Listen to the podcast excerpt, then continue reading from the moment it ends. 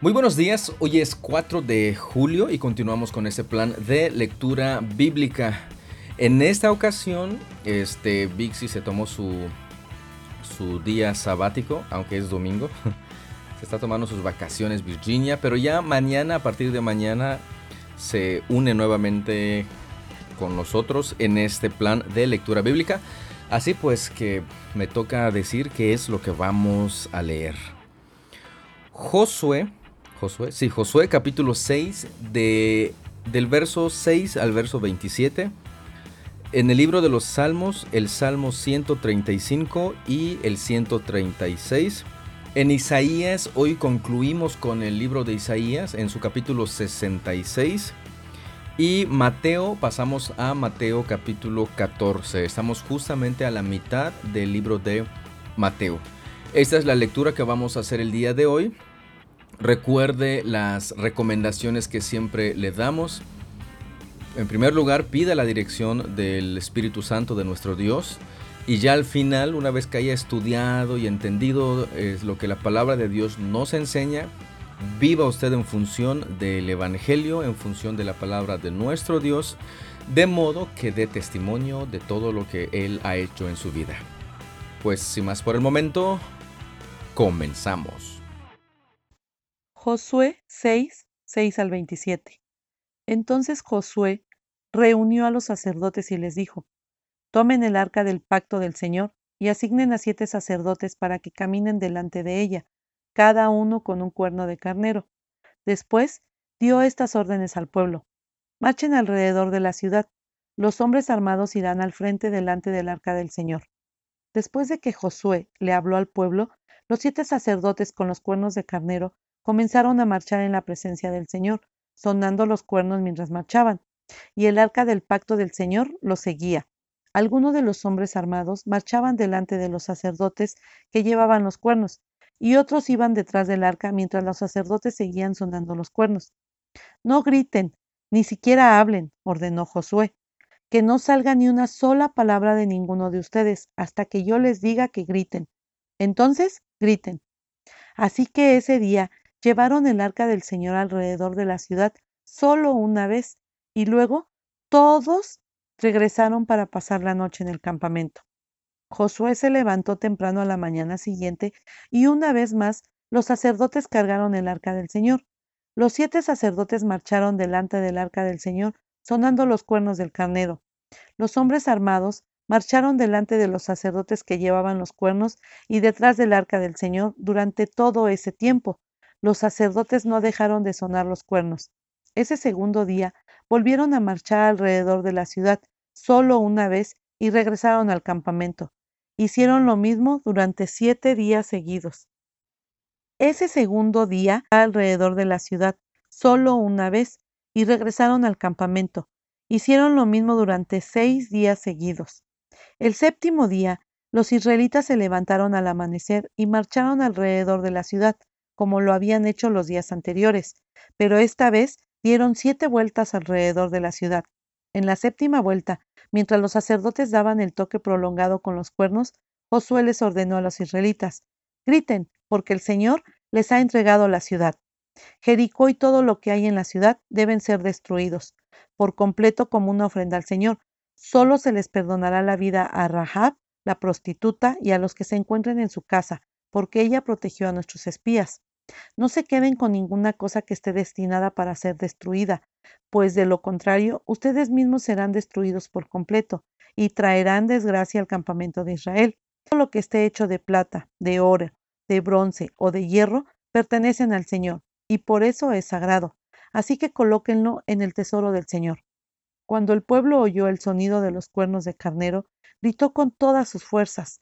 De repente, los muros de Jericó se derrumbaron y los israelitas fueron directo al ataque de la ciudad y la tomaron. Con sus espadas destruyeron por completo todo lo que había en la ciudad, incluidos hombres y mujeres, jóvenes y ancianos, ovejas, cabras, burros y todo el ganado. Mientras tanto, Josué les dijo a los dos espías, cumplan su promesa con la prostituta, vayan a su casa y sáquenla de allí junto con toda su familia. Entonces los hombres que habían sido espías entraron en la casa y sacaron a Rahab, a su padre, a su madre, a sus hermanos y a todos los demás parientes que estaban con ella. Trasladaron a toda la familia a un lugar seguro, cerca del campamento de Israel. Luego los israelitas quemaron la ciudad y todo lo que había en ella. Solo conservaron las cosas hechas de plata, de oro, de bronce y de hierro para el tesoro de la casa del Señor. Así que Josué le perdonó la vida a la prostituta Rahab y a los parientes que estaban en su casa, porque ella escondió a los espías que él había enviado a Jericó, y Rahab vive con los israelitas hasta el día de hoy. En esa ocasión, Josué pronunció la siguiente maldición. Que la maldición del Señor caiga sobre cualquiera que intente reconstruir la ciudad de Jericó. A costa de su hijo mayor pondrán sus cimientos. A costa de su hijo menor pondrá sus puertas. Así que el Señor estaba con Josué, y la fama de Josué se extendió por territorio. Finalmente vemos una de las primeras batallas en contra de una ciudad de la tierra que el Señor le había prometido dar a los israelitas. En este caso estamos hablando de Jericó. Este, ya, ya hemos visto los detalles de, eh, de, los espías que fueron a Jericó. Ahora estamos viendo la estrategia. Fíjense de quién fue la estrategia. No fue una estrategia de Josué, fue estrategia del Señor, de nuestro Dios, que le dijo qué es lo que tenía que hacer Josué específicamente. Y esto debemos, debemos de tenerlo muy en cuenta porque cuando veamos la siguiente ciudad que conquistan, algo pasa. En este caso, Josué escucha las indicaciones del Señor, sigue las indicaciones del Señor, el pueblo sigue las indicaciones este, de Josué, que el Señor le había este, dado anteriormente, y entonces, después de todos los días dar una vuelta y al séptimo día dar siete vueltas, finalmente gritan y pues la muralla se cae. Este, prácticamente son conquistados de manera rápida. Y solamente, dice el verso 17, se les perdonará la vida a Raab, la prostituta, y a los que se encuentren en su casa, porque ella protegió a nuestros espías. Algo bien importante que debemos de notar aquí es que el Señor les, está, les estaba dando, dando, también otra oportunidad a los del pueblo, a, a los de esta ciudad. Al ellos escuchar todo lo que Dios había hecho, pues es como que una oportunidad para que dijeran justamente lo que Raab dijo. Ahora sabemos que el Señor es Dios del cielo y de la tierra, pero en ese caso definitivamente no. Ahora imagínese, este, bueno, no, no este, se arrepintieron ni reconocieron al Señor. Ahora imagínese durante siete días estar escuchando un, habitante de, de, Jericó, estar escuchando este, la marcha del pueblo de Israel alrededor de su ciudad y en el séptimo día, cómo este, siguen marchando, siguen tocando las trompetas y todo, y de repente un grito y las murallas se caen. Si de por sí ellos ya tenían terror por el pueblo de Israel, imagínense esos siete días en que estaban sufriendo. Y ni aún así, ni aún así dijeron, pues me arrepiento, perdónanos Señor. No, para nada. En este caso solamente vemos a Raab, que es la única, bueno, ella y su familia que que se salvaron de la destrucción. Y algo bien importante que yo creo que usted ya sabe porque ya lo hemos mencionado, Raab formó parte del pueblo de Israel y qué más, formó parte de la genealogía de nuestro Señor Jesucristo. Fíjense ese detalle bien importante de la gracia y la misericordia de nuestro Dios. Salmo 135. Alabado sea el Señor Alaben el nombre del Señor. Alaben ustedes los que sirven al Señor, los que sirven en la casa del Señor, en los atrios de la casa de nuestro Dios. Alaben al Señor porque el Señor es bueno. Celebren con música su precioso nombre, pues el Señor escogió a Jacob para sí, a Israel como su tesoro especial. Yo conozco la grandeza del Señor. Nuestro Señor es más grande que cualquier otro Dios.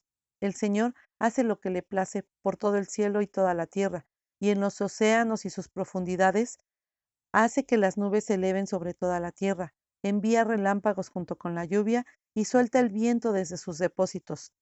Destruyó al primer hijo varón de cada hogar egipcio y a las primeras crías de los animales. Realizó señales milagrosas y maravillas en Egipto en contra del faraón y todo su pueblo. Hirió de muerte a grandes naciones y masacró a reyes poderosos, a Seón, rey de los amorreos, a Oc, rey de Basán, y a todos los reyes de Canaán, entregó sus tierras como herencia, como preciada posesión a su pueblo Israel. Tu nombre, oh Señor, permanece para siempre. Tu fama, oh Señor, se conoce en cada generación, pues el Señor hará justicia a su pueblo y tendrá compasión de sus siervos. Los ídolos de las naciones no son más que objetos de plata y oro. Manos humanas les dieron forma. Tienen boca, pero no pueden hablar. Tienen ojos, pero no pueden ver. Tienen oídos, pero no pueden oír. Tienen nariz, pero no pueden oler. Y los que hacen ídolos son iguales a ellos, como también todos los que confían en ellos. Oh Israel, alaba al Señor. Oh sacerdotes descendientes de Aarón, alaben al Señor. Oh levitas, alaben al Señor. Todos los que temen al Señor, alaben al Señor. El Señor sea alabado desde Sión, porque Él vive aquí en Jerusalén. Alabado sea el Señor. Salmo 136. Den gracias al Señor, porque Él es bueno. Su fiel amor perdura para siempre. Den gracias al Señor de señores. Su fiel amor perdura para siempre. Den gracias al único que puede hacer milagros poderosos. Su fiel amor perdura para siempre. Den gracias al que hizo los cielos con tanta habilidad. Su fiel amor perdura para siempre. Den gracias al que ubicó la tierra en medio de las aguas. Su fiel amor perdura para siempre. Den gracias al que hizo las lumbreras celestiales. Su fiel amor perdura para siempre. El sol para que gobierne de día. Su fiel amor perdura para siempre. Y la luna y las estrellas para que gobiernen de noche. Su fiel amor perdura para siempre. Den gracias al que mató a los hijos mayores de Egipto. Su fiel amor perdura para siempre. Él sacó a Israel de Egipto. Su fiel amor perdura para siempre. Actuó con mano fuerte y brazo poderoso. Su fiel amor perdura para siempre. Den gracias al que separó las aguas del mar rojo. Su fiel amor perdura para siempre. Hizo cruzar a salvo a Israel. Su fiel amor perdura para siempre. Pero arrojó al mar rojo al faraón y a su ejército. Su fiel amor perdura para siempre. Den gracias al que guió a su pueblo por el desierto. Su fiel amor perdura para siempre. Den gracias al que hirió de muerte a reyes poderosos. Su fiel amor perdura para siempre. Mató a reyes poderosos. Su fiel amor perdura para siempre. A Seón, rey de los amorreos. Su fiel amor perdura para siempre. Y a Oc, rey de Basán. Su fiel amor perdura para siempre. Dios entregó las tierras de estos reyes como herencia. Su fiel amor perdura para siempre. Como preciada posesión a su siervo Israel. Su fiel amor perdura para siempre. Él se acordó de nosotros en nuestras debilidades. Su fiel amor perdura para siempre. Nos salvó de nuestros enemigos. Su fiel amor perdura para siempre. Él provee alimento a todo ser viviente. Su fiel amor perdura para siempre. Den gracias al Dios del cielo. Su fiel amor perdura para siempre. En el Salmo 135 encontramos invitación para alabar el nombre del Señor y nos da las razones por las cuales deben, debemos alabar al Señor, quienes deben eh, alabarle. Y recuerda también a partir del verso 8 la obra que el Señor hizo a favor de su pueblo, al librarlos de, la esclavitud de, Egipto y todo lo que Él hizo a favor de, de ellos. En el Salmo 136 encontramos invitación para agradecer a Dios Primeramente alabarle en el salmo anterior y en este salmo agradecer a Dios. Y nos da muchísimas razones para hacerlo. Él es bueno, este, su amor perdura para siempre, Él es Señor de señores. Nos da primeramente lo que Él es, sus, sus, atributos, lo que Él hace. Y en cada versículo, en casi cada versículo de este salmo, dice, su amor perdura para siempre. Y esa es una realidad que no debemos olvidar. Él hace lo que hace porque su amor perdura para siempre, su amor es para siempre. Usted alaba y le da gracias a nuestro Dios. ¿Por qué razón lo hace? Isaías 66. Esto dice el Señor, el cielo es mi trono y la tierra es el estrado de mis pies. ¿Podrían acaso construirme un templo tan bueno como ese? ¿Podrían construirme un lugar de descanso así? Con mis manos hice tanto el cielo como la tierra. Son míos con todo lo que hay en ellos. Yo, el Señor, he hablado. Bendeciré a los que tienen un corazón humilde y arrepentido, a los que tiemblan ante mi palabra. Pero a los que escojan sus propios caminos y se deleiten en sus pecados detestables, no les aceptaré sus ofrendas. Cuando tales personas sacrifiquen su toro, serán tan inaceptables como un sacrificio humano. Cuando sacrifiquen un cordero, será como si hubieran sacrificado un perro. Cuando traigan una ofrenda de grano, igual sería que ofrecieran sangre de cerdo. Cuando quemen incienso, será como si hubieran bendecido a un ídolo. Yo les enviaré grandes dificultades, todas las cosas que ellos temían, pues cuando los llamé, no me respondieron, cuando les hablé, no me escucharon, pecaron deliberadamente ante mis propios ojos y escogieron hacer lo que saben que yo desprecio. Escuchen este mensaje del Señor, ustedes que tiemblan ante sus palabras. Su propio pueblo los odia y los expulsa por ser leales a mi nombre. Que el Señor sea honrado. Se burlan, alégrense en él, pero ellos serán avergonzados. ¿Qué es ese alboroto que hay en la ciudad? ¿Qué es ese ruido tan terrible que viene del templo? Es la voz del Señor, vengándose de sus enemigos. Aún antes de que comenzaran los dolores de parto, Jerusalén dio a luz un hijo, ¿Acaso alguien ha visto algo tan extraño como esto? ¿Quién ha oído hablar de algo así?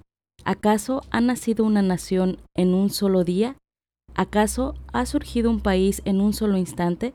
Pero para cuando le comiencen los dolores de parto a Jerusalén, ya habrán nacido sus hijos.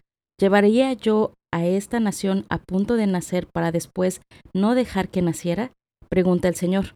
No, nunca impediría que naciera esta nación, dice su Dios. Alégrense con Jerusalén, gócense con ella, todos ustedes que la aman y ustedes que se lamentan por ella. Beban abundantemente de su gloria, como bebe un pequeño hasta saciarse de los pechos consoladores de su madre. Esto dice el Señor, yo le daré a Jerusalén un río de paz y de prosperidad. Las riquezas de las naciones fluirán hacia ella. Sus hijos se alimentarán de sus pechos, serán llevados en sus brazos y sostenidos en sus piernas. Los Consolaré ahí, en Jerusalén, como una madre consuela a su hijo. Cuando vean estas cosas, su corazón se alegrará, florecerán como la hierba. Todos verán la mano de bendición del Señor sobre sus siervos y su ira contra sus enemigos. Miren, el Señor viene con fuego, y sus veloces carros de guerra retumban como un torbellino. Él traerá castigo con la furia de su ira, y con el ardiente fuego de su dura represión. El Señor castigará al mundo con fuego, y con su espada. Juzgará a la tierra y muchos morirán a mano de él. Los que se consagran y se purifican en un huerto sagrado, con su ídolo en el centro, celebrando con carne de cerdo, de rata y con otras carnes detestables, tendrán un final terrible, dice el Señor. Yo puedo ver lo que están haciendo y sé lo que están pensando. Por eso reuniré a todas las naciones y a todos los pueblos, y ellos verán mi gloria. Realizaré una señal entre ellos y enviaré a los sobrevivientes a que lleven mi mensaje a las naciones, a Tarsis, a los libios y a los lidios, que son famosos arqueros, a Tubal y a Grecia, y a todas las tierras más allá del mar, que no han oído de mi fama ni han visto mi gloria. Ahí declararán mi gloria entre las naciones. Ellos traerán de regreso al remanente de sus hermanos de entre las naciones y los llevarán a mi monte santo en Jerusalén, como ofrenda al Señor Irán a caballo, en carros de guerra, en carretas, en mulas y en camellos, dice el Señor. Y nombraré a algunos de ellos para que sean mis sacerdotes y levitas. Yo el Señor he hablado. Tan cierto como que mis cielos nuevos y mi tierra nueva permanecerán, así también ustedes serán mi pueblo para siempre, con un nombre que nunca desaparecerá, dice el Señor.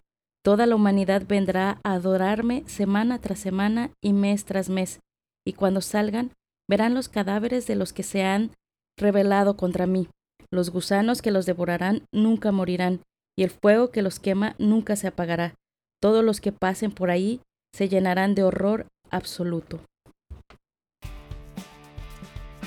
En este último capítulo de Isaías vemos una descripción de quién es el Señor, lo que, lo que Él es y pues su grandeza, su, su majestad. Esto lo inicia en el primer versículo cuando dice, el cielo es mi trono y la tierra es el estrado de mis pies. Después pregunta, ¿podrían acaso construirme un templo tan bueno como ese? La respuesta es no, definitivamente no. Y en el verso 2, pues confirmando la respuesta, dice, con mis manos hice tanto el cielo como la tierra, son míos, con todo lo que hay en ellos. Yo el Señor he hablado. Justamente nos habla de esa grandeza, de esa majestad de nuestro Dios. Y, no encuentro justamente ahora unas palabras para expresar eso. ¿Y puede acaso un edificio contenerlo? Definitivamente no. Posteriormente, a la mitad del versículo 2 dice, bendeciré a los que tienen un corazón humilde y arrepentido, a los que tiemblan ante mi palabra. Bien interesante estas promesas que, hace Dios. Y como habíamos mencionado nos recuerda mucho a Apocalipsis. Y definitivamente vemos que los que reciben la bendición de Dios son aquellas personas con ese corazón humilde, pero fíjense, no nos olvidemos de esa segunda, y arrepentido, a los que tiemblan ante mi palabra.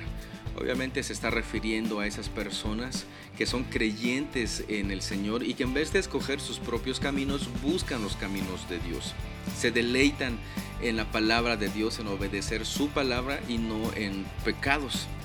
Esto es bien interesante este, porque a partir de eso nos empieza a mencionar todo lo que estas personas que no son de corazón humilde y, y, no se han arrepentido hacen. Eh, y, lo que va a hacer el Señor este, a ellos. Dice, cuando sacrifiquen un toro, no será más aceptable que un sacrificio humano, para leer una parte nada más. Pues obviamente el Señor no acepta para nada el sacrificio humano, al contrario, lo detesta lo detesta, le da asco por utilizar una expresión. Entonces de esa manera va a, este, a ver el sacrificio que estas personas hacen, los que no tienen un corazón humilde y los que no están arrepentidos de sus pecados. Fijémonos de esto que el Señor nos recuerda.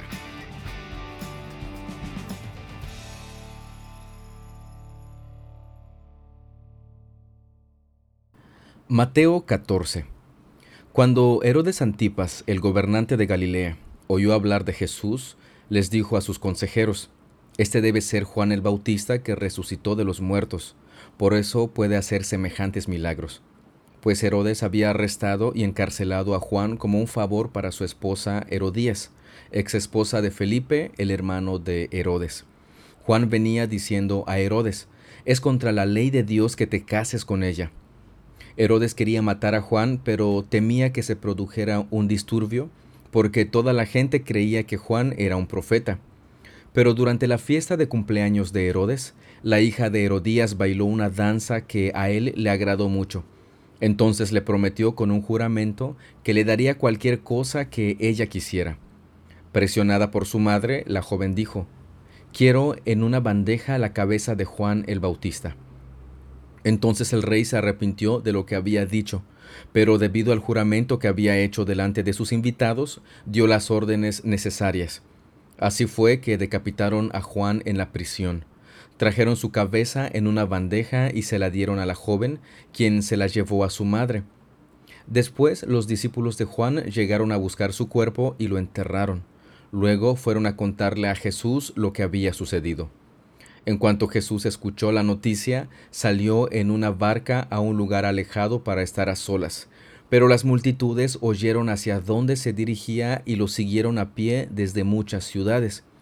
Cuando Jesús bajó de la barca, vio a la gran multitud, tuvo compasión de ellos y sanó a los enfermos.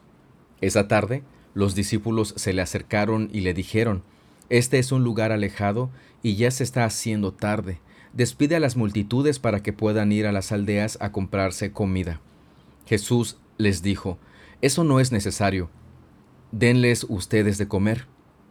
Pero lo único que tenemos son cinco panes y dos pescados, le respondieron. Tráiganlos aquí, dijo Jesús. Luego le dijo a la gente que se sentara sobre la hierba. Jesús tomó los cinco panes y los dos pescados, miró hacia el cielo y los bendijo.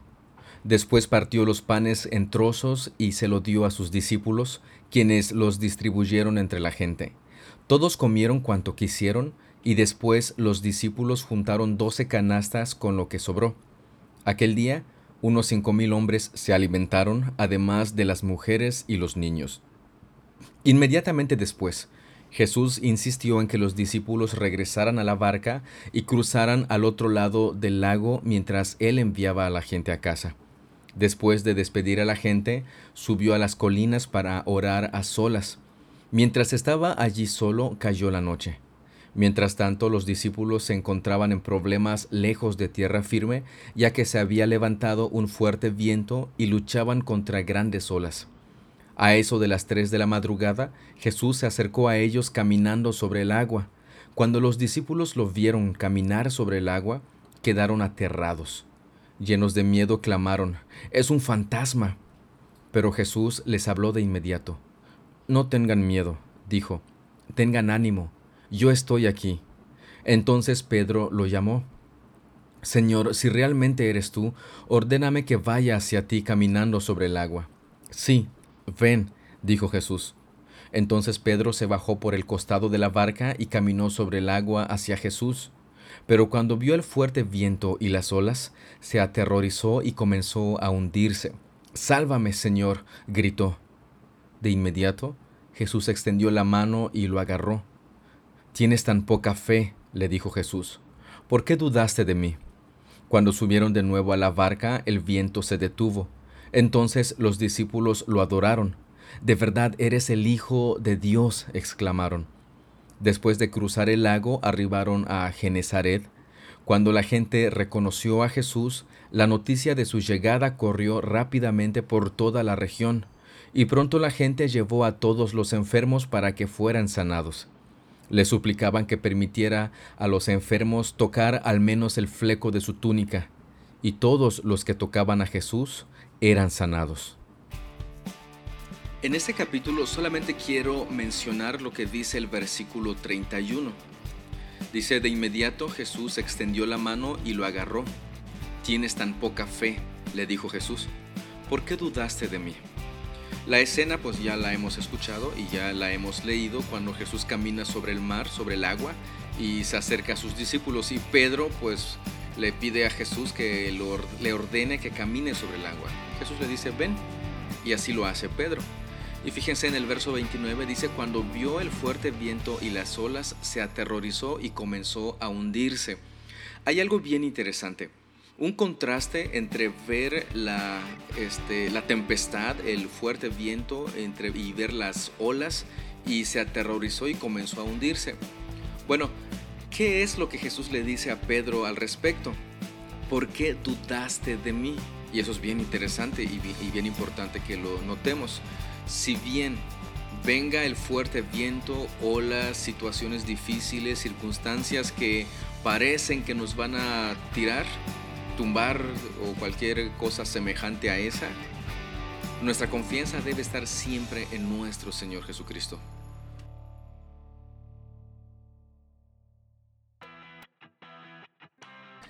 Pues de esta manera concluimos la lectura del día de hoy, dominguito, dominguito alegre dirían por allá. Y Vicky no grabó, pero me está mirando fijamente actualmente. ¿Qué onda, Vicky? ¿Qué me ves, Virginia? Ah, les manda saludos, les manda muchos saludos. No les platiqué al principio, pero hoy es cumpleaños de mi mamá, mi madre. Y pues está aquí entre nosotros. bueno, mis, mis papás, mi papá y mi mamá vinieron a visitarnos, llegaron el día de ayer.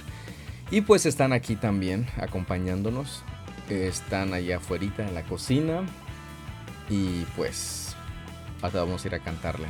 ¿Otra vez? No, no sé, ya le cantamos. Suficiente con una vez.